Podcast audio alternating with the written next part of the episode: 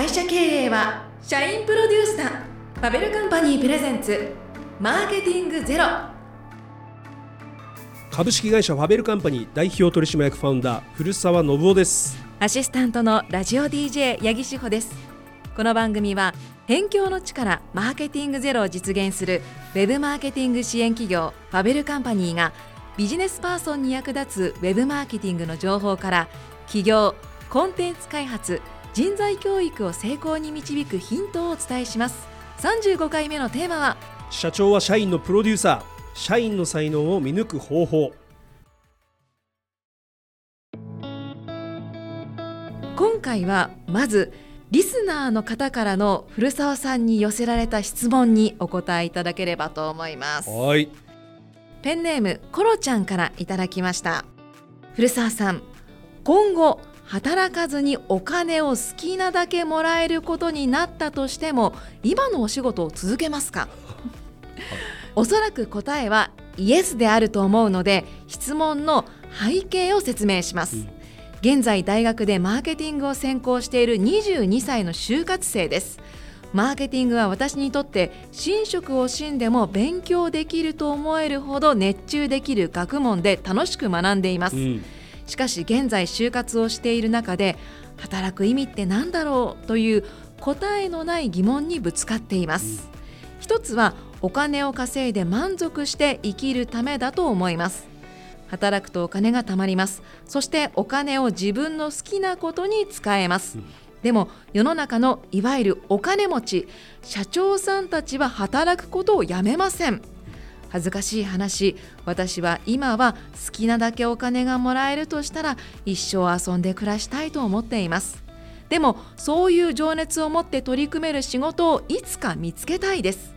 やっていくうちに自然と見つかるものなんでしょうか。古澤さん自身の学生時代予想していた仕事感今現在のリアルな仕事感はどのように違いますか？という質問就活生の方からいただきました、いいですね。若者らしい元気な質問でね、はい、ありがとうございます。マーケティング興味あるなら、まあ、うちにちょっとバイトでもしに来たらどうだっていうことがまず最初 はい、申し上げておきますね。そうですね。お金大事ですよね、うん、あのやはり私もお金がなかったのであの若い頃ですね。で、まあ、今も別にありませんけれどもまずはやはり稼いでいただいてで、えーまあ、自分をね甘やかしてあげたらどうでしょうかと。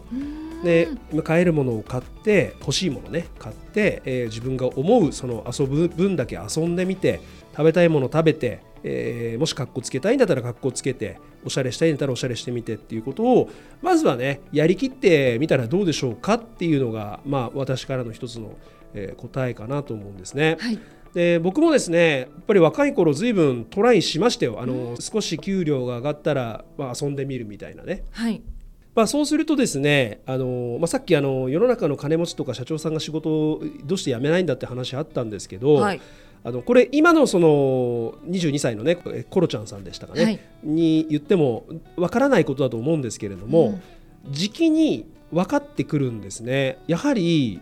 使命みたいなものを持つようになるんですよ。まあ、使命ってね使う命って書いて、まあ、僕は命の使い方っていうふうによく喋ってるんですけど、はい、でだんだんだんだん、まあ、例えば順調にいってお金が貯まってきた。で家族ができた。幸せになった子供が生まれた。楽しくなった。旅行行って。楽しい。で、えー、会社でも例えば昇給をしていった。もしくは起業してうまくいった、うん、まあ、仮にじゃあ社長になった成功したっていうふうになっていってその途中でやはり余裕もできてきますしね。はいいろんな人のその幸せな姿や不幸せな姿も人生の中で見てきますんでね、そうすると自分ってどうやって生きるべきなのかっていうことを自然に考えるようになりますと。でそうした時にですね必ずその、まあ、次の展開っていうのは訪れてあそうだ僕は次こういうことをすべきなんじゃないかとか、こういうふうにちょっとこの数年間過ごすべきなんじゃないかとかこういう人たちのために、えー、自分は命を使うべきなんじゃないかっていうことがふと降りてきたりするんですね。はいうんまあ、仕事っていうのは命の使い方を決めるそのプロセスだとなんか僕は思っていまして、はい、それと同時にやはり生きる喜びを得るその糧でありますのでね。ですから、まあえー、意味への意思なんて本もありますけれども、はい、その自分の使命をですね、まあ、見つけるという意思を持って日々邁進してくださいと。あのちょっと固い答えになっちゃったんですけどね、えー、ちなみに僕の学生時代あの僕はあの大学行ってないので中高ですけど、はい、はどうやったら活躍できるかとかどうやったら成功できるかどうやったらお金が稼げるかってことをずっと考えてたんですよ。まあ、それはあの私の両親がですねそんなにあの経済的に潤っていた家庭じゃなかったので、はい、より一層そういうことを思う強いきっかけがあったんですけどね。当時はインターネットありません時代ですから35年前ですからね。だからどうやったらお金稼げるかどうやったら活躍できるんだどうやったらドラマのあの安倍博みたいに かっこよく生きていけるんだみたいなことを、考えてましたからね。高校中途退学してその後やっぱりアルバイトしてみたりいろいろと家の手伝いやってみたりとかいろいろあったんですけどあの、まあ、とにかくひたすら働いてましたよね。あの元気だったんでね、うん、あの労働基準法も全然やわやわの時代だったんで、はい、もう本当に社員っていうかもうその会社の社長さんとか部長さん顔負けの仕事をしてましたから、まあ、あのどこのバイト先行ってもね、えー、どこのお手伝いしてもあの必ずうちの社員にとして来いよって言っていつもねガチンコでスカウトされてましたからね。はい。まあ、あのそのぐらい頑張った時代っていうのは僕もあの10代後半と20代はそうやって頑張ってましたもんね。うんまあ、とにかく目の前のことやりきる、はい、ね、そこからいろいろ見えてくるものがあるということですね。はい、そうです。わかりました。コロちゃんさんいかがだったでしょうか？ぜひね感想も聞かせていただけたらと思います、はい、それでは今日の本題へ移りましょう。今回は実は古澤さんは名プロデューサーだったというお話です。あの そうです、ね、もう自分で言うの恥ずかしくてしょうがないんですけども、はい、プロデュースをしてきたっていうことは確かに言ってもいいかもしれないなっていうことはありますね。あの人を幸せにするっていう意味でということですけどね。はい、なんかこうプロデュース能力に自信があるっていうのはなぜなんですか？うんうんうんそうですね。あの例えばうちの会社でいうとですね取締役の鈴木健一とかね、はい、あと月岡君とかファベルの顔っていうのがまあ何人かいるんですけれども、はい、その人たち含め多くの人たちをですね世の中に輩出してきた、まあ、それイコールプロデュースってことなんですけど、してきたっていうことがありますね。で、はい、えー、当然その私の力というよりはそもそも本人のその素材の良さ、まあ、つまり才能とかあるいはその努力っていうのが一番の要因ですからね、うん、私はあくまでもこうアシストしたっていう、まあ、簡単にとその人の能力を見出してこれ結構光るんじゃないかって見出しそれを舞台に引っ張り上げたっていうだけ、えー、ですね、具体的な方のお名前が上がってきましたけれどもあの実際にそのどのようにプロデュースされたんですか、はい。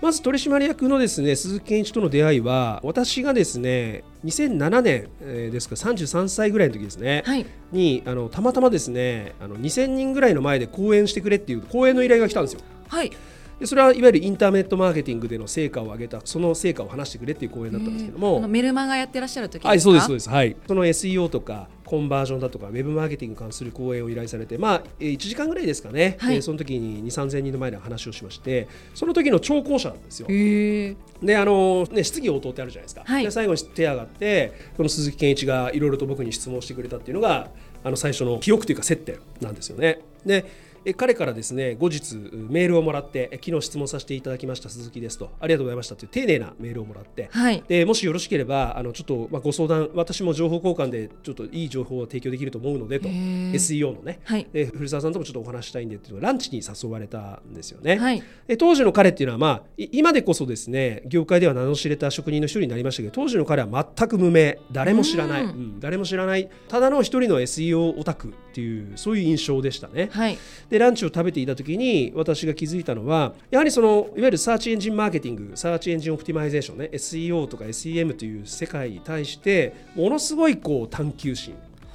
それからあの彼は英語が堪能なので、はい、海外から情報を引っ張ってくる力があるわけですよね。うん、でこれをあの翻訳して咀嚼してそういう話を僕に情報提供としてくれる、はい、そういう情報発信力とかこういったものはもう目を見張るものがあるなと。SEO を語る時にまあ目が輝いてるってやつですよね。はいでこれは何かあるんじゃないかっていうことを私も直感しましたしそういう情報交換をたびたびしている時に彼がですね当時海外で行われたその SEO のカンファレンスに、行ってみたいんだってことをボロッと言ったんですよ。で私も行ってみたいなって思っていたしあとはいえ私そんな英語力がないからどうしようかななんて思ってた時にたまたま彼がそんなことボロッと言ってくれたんで、はい、じゃああのケンちゃんねと僕あのお金負担するからあの一緒にちょっと行って勉強しようよって言って、これが2007年だったか8年だったかちょっと忘れましたけど、はい、アメリカのアトランタっていう場所に行ってそういうアメリカ中のですね SEO の、まあ、モサどもがですね SEO プレイヤーのモサどもが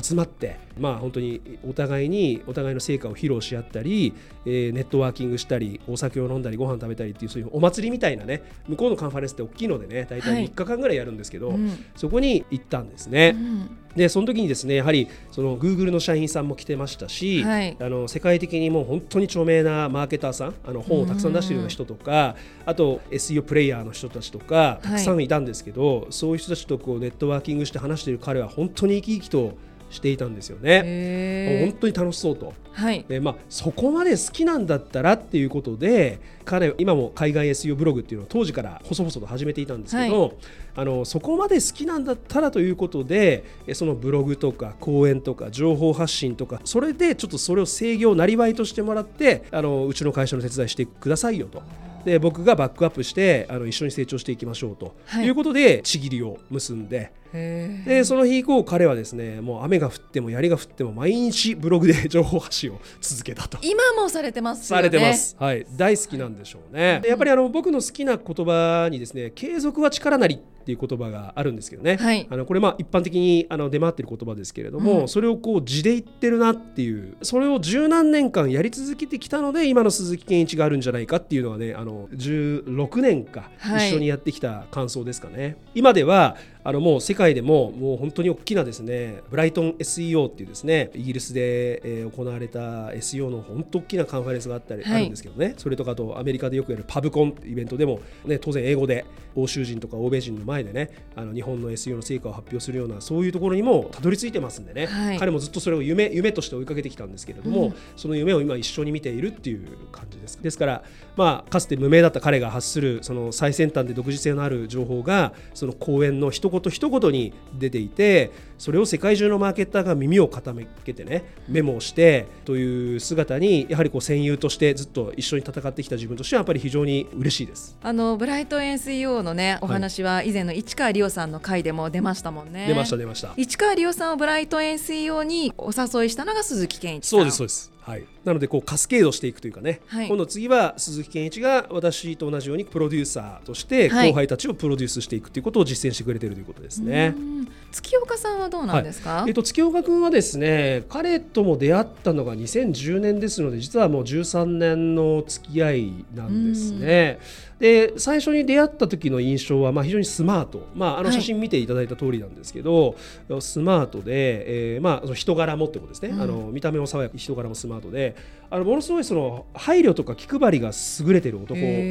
なんです実は。はい、でちょっと泰然自若としているところがあるので何か他人に言われてもそんなに気にしないあと何かあっても動じないっていうこと泰然自若って言ってるんですけど、うん、そういうところがあるのであれ不干渉なのかなって一瞬思ったりするんですけど、はい、そうじゃなくてですね彼は実は人に何かをしてもらった時にお礼をするとか、うん、この人は何かに今困ってるんじゃないかと思ったらその手を差し伸べるとか何かこう協力すべきことがあるんじゃないかっていうことに対してアンテナを張っていてそれを実行するそういう粋な男なんですよ。まあさっき申し上げた爽やかな風貌で、えー、人前でやっぱりプレゼンテーションするのは非常に上手なのでこれは当時の僕よりも全然スマートで会社の顔になる可能性があるし講演家になれるなっていうことで徐々に徐々にですね月岡君に大きな舞台での講演、えー、セミナーっていうのをアシストしていったんですね。彼もあのそれに答えてくれて自分でも徹底的にそのどういうふうにして講演を進めていけばオーディエンスが納得してくれるかとかこういう工夫を彼は自分でやってましたね。あの SNS でファビルカンパニーを調べると本当古澤さんのお名前もそうですが、はい、鈴木さんとか月岡さんの名前はよく出てきますもんね、はい。はい、ファビルカンパニーの顔ですね。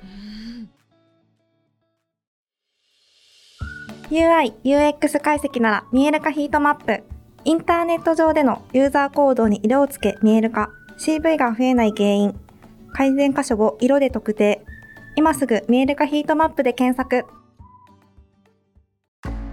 あの古澤さんはそのもともとやっぱり営業っていうイメージだったりとかあとまあ SEO のマーケターっていうキャリアを聞いていましたのでそのプロデューサーみたいなものっていうのとちょっとまた違うのかなと思っていたんですけれども、そのプロデュースするっていうのはそもそも好きだったんですか、はいあの実はですねもともと大昔のテレビ番組なんですけど「はい、スター誕生」とかね、あと「朝やん」テレビ番組で、はい、あのモーニング娘。とかのねあのオーディション番組ってあったじゃないですか、はい、でああいうのは好きだったんですよ。でなんかこうああいうふうにイベントとか番組とか何たくさんいる人の中からこれはもしやっていう原石を見つけていかにしてその人を舞台に引っ張り上げて、えー、その人にあの輝いてもらうかっていうのをこう頭の中でシミュレートして考えるものだと思うんですけどああいう仕事って、はい、私自身がそれをこうなんかいつも横でこう追体験して勝手に自分でなんか、自分だったらこうするなみたいなことを考えて、テレビ番組見ていたので、うん、やはりそれがあってもともとこう人のその得意とかね、えー、才能とか見つけるのが、はい、あの好きだったしあのそこにやっぱりいつもアンテナが張ってるってことだと思うんですよ。あのまあ、オーディション番組って私もねアサヤン世代なので、はい、見ていて楽しいし勝ち上がっていく人たちの成長ドラマも見られて、うん、才能を見つけるだけではなくてその才能をこう伸ばしていくっていう伸ばしているような感覚になるっていうのも楽しいかなと思うんですが、はい、こう才能を伸ばすっていうのも得意だったんですね。あの多分得意なんじゃないかなと思うんですよね。そのその対象者そのこの人いいんじゃないかと思ったその原石の対象者のなんかとんがりみたいなものがうまく表現できませんが見えるんですよね。はい、やっぱりその人の所作とかなんかそういうことの中から。ええであとはそのトレーニングの機会を提供してえ発表の場を用意して、うん、えその発表の場の後はちゃんと祝賀会を用意して、はい、まあ、この祝賀会って何かというと、お疲れ様会のことですけど、はい、これはあの自己肯定感につながるんですね、うん、そのみんな特に初めての、ね、公演とか何か、ね、舞台でも音楽でも何でもそうだと思うんですけど、はい、ライブでも何でもそうだと思うんですけど初めての発表の場ってやっぱ自信がない、うん、私が表現することでみんなに受け入れられるんだろうか、はい、でお客さんはどう見てたんだろうか、ね、あの上司ボスはどう見てたんだろうかっていう不安の中でやってるんですよ。はい。でその不安の中であの一生懸命やったことに対してちゃんとフィードバックをしてあげると。ままずはおめでとうお疲れ様っていうことでね、はい、お疲れ様会をやるっていうことであのそこでいろんなフィードバックやっぱりあの当然プラスのフィードバックが多いわけですけれども、うん、ああやってよかったんだないくつか当然改善点はあるけどもあの基本的にはおめでとうありがとうお疲れさんって言ってくれるってことが自分の自信につながっていくんですよね。はいなのでそういうことをちゃんとワンセットで提供してあげることであとはもう本人が勝手にそれで育っていくっていうのが、うん、おそらくこうプロデューサーとしての正しい表現な気がするんですよね。だから僕は自分の息子血がつながった自分の息子も、はい、うちの会社のねあの社員もパートナーさんもみんなそういう目で見てます。あとですね、こう私が常々思うのは我々のようなこういうウェブマーケティングとか、うん、広告代理店だとかウェブのこう支援者側ですね、はい、支援側の仕事ってあの例えば橋とかビルとかのようにこう地図に残る仕事ってないじゃないですか。そうですね、で裏方なんで、はいでだからこそこれ私ちっちゃい頃にですね土木の仕事をしていた親父にですね、はい、ある時小学生の時連れてかれて、うん、であのちっちゃい橋川にかかった橋を指さしてあの橋を作ったのはお父さんなんだよって言われたことがあったんですよ。それがすごい頭の中に残ってて、うん、こう形あるものを作る。その時代ってそういう時代ですよね、はい、土木とか農業とか。うん。で今っていうのはもうインターネットが中心になっているのでこうなんか物を作るというよりはなんかまあパソコンの画面の向こう側にあるなんか概念をこうなんか作ってるみたいな感じだから、はい、地図に残る仕事みたいのってないんですよね。うん、だからやっぱり今のうちの例えば社員とかパートナーとかね、えー、私の仲間が将来その子供を作った、ね、老いができた姪ができたね、うん、あるいは後輩でも何でもいいんですけどね。その人たちに「ああこれ作ったの俺なんだよ。私なんだよ」って言える言えるこう機会を作ってあげること、うん、クレジットをちゃんと作ってあげることに僕はある種の使命感をやっぱり感じてこの仕事をしてるんですよねなのでやっぱりその使命全うするっていうことでもやっぱりファベルカンパニーではあのもちろん職人もそうですし、えー、どの職員にある人もやっぱり自分の技を磨いて追求してそれをこう発表する場を作るっていう機会作りをやっぱり重視しているっていうことです。ウェブ業界でそういうことを考えてらっしゃる方がいるっていうのはすごい意外ですね。はい本人も自覚していない才能を見つけられるっていうのはそれも一つの才能だと思うんですが古澤さんがその才能を見抜くポイントって何だと思うんですか、うん。うん、やはりですねそれをしている時それっていうのは例えばさっきの鈴木健一で言った時の SEO とかね、はい、それをしている時にやっぱり目が輝いてる。はいで飯が3杯食える。これはあの、うちの山田の言葉を拝借してるんですけど、はい。もうそれをもうやってるそばから楽しくてもうなんか夢中になって寝食を忘れて没頭している様、はい、もうそう美味しくて美味しくて仕方がないと、はい、もう勝手に時間が過ぎるみたいな、うん、そういうふうなところを僕は見てるんですよ。あの人が言葉でいくらこれに興味があるって言ってもそのそばからそういう感じじゃなければこれはなんか大したことないんだなみたいな、うんやっぱり本当にそのことがもう本当に没頭できるほどどうなのかっていうことを見ているっていうのはまず一つありますよね。さらにそのもっと手前の方にですね、はい、潜在的な才能を見抜くとするならば、まあ、これ大変難しいと思うんですけれども、はい。やはりその人間の周囲の人間がその人間に対してどういうことで頼ってるか何を頼られてるかっていうことを観察していると、はい、結構ヒントが出てくるんですよね。はい、でその本人はそのことに気づいてないケースが多かったりするんですよ。はい、だから例えばあのお笑い芸人の人ってよくね自分の半生を語るテレビとか僕見たりするんですけど、はい、あのやっぱり小学校とか中学校ぐらいの時からやっぱりみんなからこう何かの会お泊まり会とか修学旅行とか打ち上げの会とかあった時に、うん、誰々のモノマネやってよとかやっぱりよく言われていた、はい、だそういうことですよね。だその人に対して周囲の人が何をこういつも頼っているかっていうことを見ているとその人のなんか才能に触れることがありますよね。リーダーをよく任されるのかどうかとか、そういうことですよね。そういうことです。そういうことです。あのそのプロデュース能力人の才能を見抜いて伸ばす力というのはあの古澤さんは何で鍛えたと思います、はい、おそらくですねこれはもうもう生まれた時からなのか、うん、人に興味があるっていうのはそもそも大きいんですよね。あなるほど、はいですから僕はもうちっちゃい頃から、はい、あの今に至るまでもう49年間、うん、この流れの中で過去の同級生とか、はい、えー、同僚とか取引先とかお客さんとかもとにかくあのその人たちの中で俺こうなりたいんだとか私こういうふうになるためにやってるんですとか、うん、私こういうのがいいんだって宣言した人たちのその後っていうのをずっと観察して追ってるんですよ。はい、うんそのサンプル数っていうのは相当数あるんですよね、ええ、だから今風に言うとそれがディープラーニングされていてあ。のおそらくその人が本当に夢を叶えられるかどうかっていうのが、はい、あの多分そのディープラーニングによって、うん、あの70%ぐらいの確率で当てられるぐらい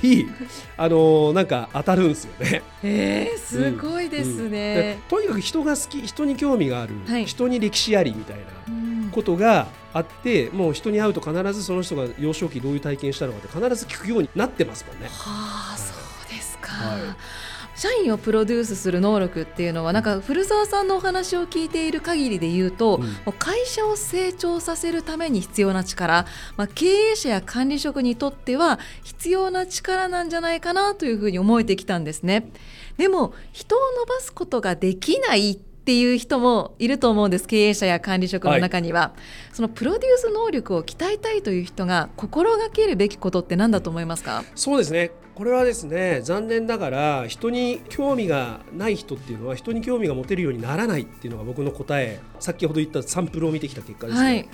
これはもう残念ながらそうだっていうふうに私はあの結論付けていて、ええですので、えー、そういうことが得意な人をご自身の右腕か左腕か仲間にしていって、うん、その方にその役割を担当してもらうっていうことがいいんじゃないかなって思うんですね。はい、そういうふうにして成功してる人たちもいっぱいいますから。はい自分はアイディアを生み出すのが得意だけど、育てるのは苦手みたいな人は、そういう人を任せればいいということですね。はい、その通りです。今後古澤さんがプロデュースしてみたい人はいますか？そうですね。あの具体的には例えばうちの今の若手の中でもお何人かいますよ。で,、うん、でその人たちがどういう方向で目が開くかは、まあ、さておきあ確実にこれは何らかのものになるだろうなと思ってあの観察している子が何人かいますもんね。じゃあそういった方たちが今後どういうふうに成長していくのかっていうのは、とても楽しみですね。うん、はい。あのまあ、あのどんなジャンルでもね、はい、あのこの前も創発と意図の話でお話した通り、はい、今思ってる自分はこういうふうに進んでいくんだってことって後からいろんな形で意図と創発、はい、繰り返してどんどんどん方向転換って必ずしていくはずなんで、うん、そこに対してですね意固地にならずにあのとにかく今やるべきことを精一杯やっているうちにあのどっちの方向性に行くのかってね大体30代40代ぐらいになると明らかになってくるんで、はい、あのやっぱり結果を出したいとか成長したいとかもっと何か世の中面白いことをしたいっていう人はですね、うん、あの僕そういう人好きなんで、はい、ぜひお話ししてみたいなっていうことが思いますので、これ聞いてくださってるリスナーの方でもね、そういう人いたらあのメッセージください。はいよろしくお願いいたします、はい、古澤さんのプロデュースにより今後花開く人がこのマーケティングゼロを通しても増えていくかもしれないですね、はい、マーケティングゼロでは取り上げてほしいテーマや古澤さんへの質問を募集しています。また感想やご意見もお待ちしています。概要欄のリンクからお送りください。ファベルカンパニープレゼンツマーケティングゼロ